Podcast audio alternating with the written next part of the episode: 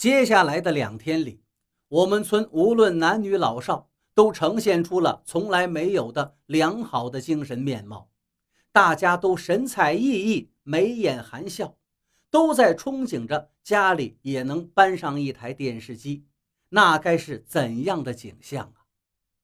然而李叔还没进城呢，可怕的恶讯却提前传来，一下子把我们村喜气洋洋的气氛。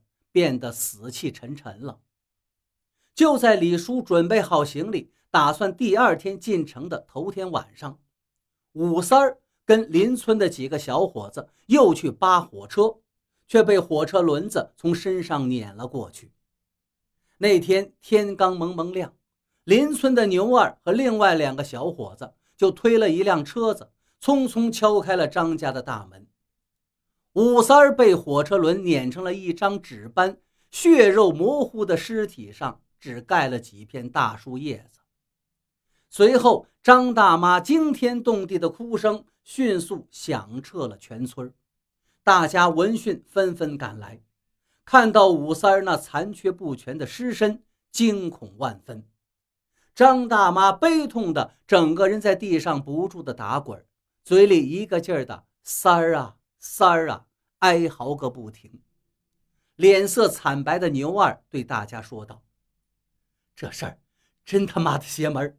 平日里武三扒火车的手脚是我们几个人中最好的，昨天夜里却不知道撞了什么邪，就像鬼缠身似的，突然就往那火车轮子里冲了进去。”众人一听，脸上立刻变了颜色，有人说起了那天在墓穴里。李叔指着墙上壁画念的那句话：“扰无期安宁者，必毙。”然后又说：“那天就是武三儿揭开了棺材盖子，一定是那诅咒显灵了。”于是大家的脸色变得更加惨白。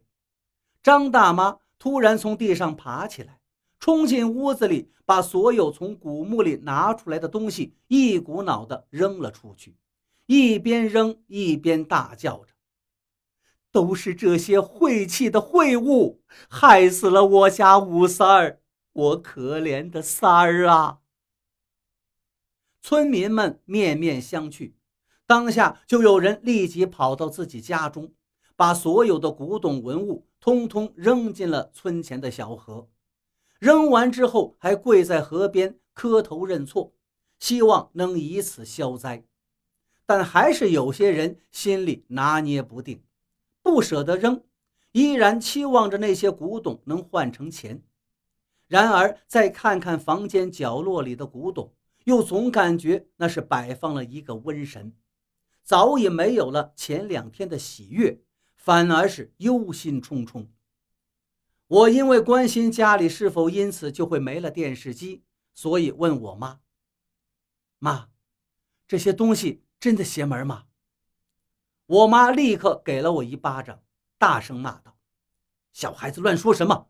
赶快给我喂出去！”武三的不幸就此让村里人前两天没热够的心一下子彻底冷却了。那天中午，我又看到英子在骂李叔了。最后，我看到李叔出了家门，一个人低着头，默默地向学校方向走去。许多人都说英子的命怕是也不久了，因为当天就是他跟武三儿一起揭开棺材盖的。李叔当天没有进城，并且往后的日子里他也没有进城，因为就在武三儿死去的隔一天早晨，我们村里发生了一件诡异的恐怖事件，就在我们村头那棵大榕树的树下。平日里，村里的人老喜欢蹲在那儿抽烟、纳凉、侃大山，而那个树底下，竟突然出现了一架人骨的骷髅。那个骷髅直挺挺地躺在树下，把大清早起来洗衣服的女孩子吓了个半死。我也听说后，急匆匆地跑过去观看，见那骷髅全身上下的骨头白森森的。两只眼睛黑洞洞的，跟前几日在墓穴里看到棺材中的骷髅一模一样，不由得再次吓得双脚发抖，许久不敢靠近。大人们也是异常的惊慌，女人们嘴里嘟囔着：“来了，来了，那古墓的主人来讨债了。”然后就纷纷跑回家里，把那些还没舍得扔掉的古董通通拿了出来，摆放在骷髅的周围，然后砰砰砰的给那骷髅磕头认错。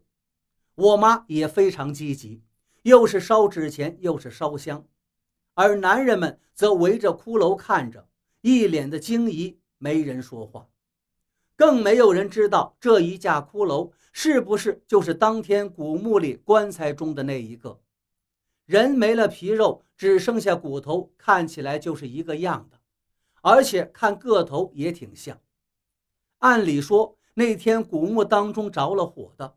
这个骷髅应该是被火烧过，可是怎么眼前这个骷髅看起来依然完好无损？但是没有人敢不相信这个邪。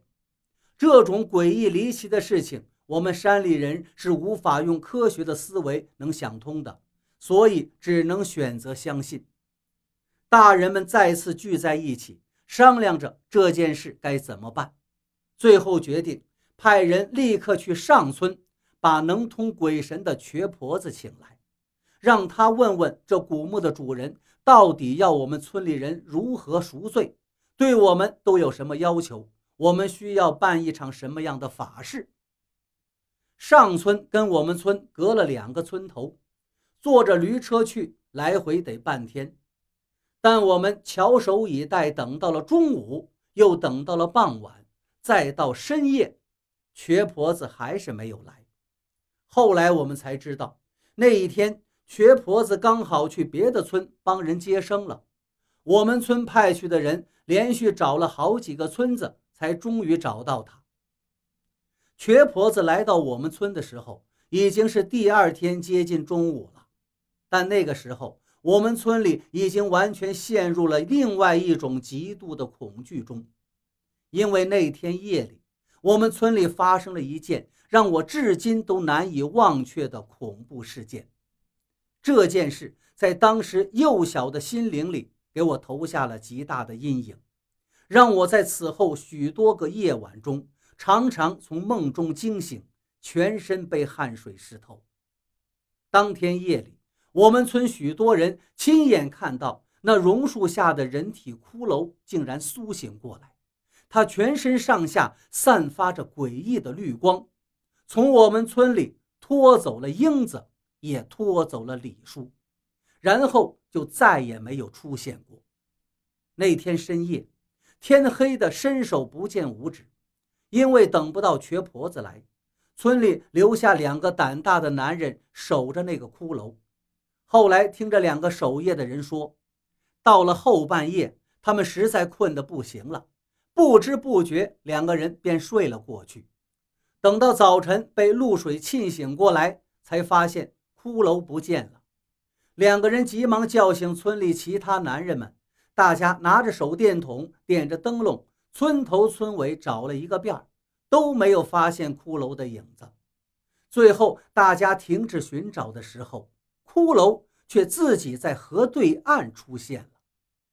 骷髅身上的骨架散发着幽森森的绿光。整个架子弥漫着死亡的气息，手里还握了一把同样散发着绿光的尖利的刀刃，像随时都要扑过来吃人一样，把这些站在村头的男人们吓得半天不敢动弹。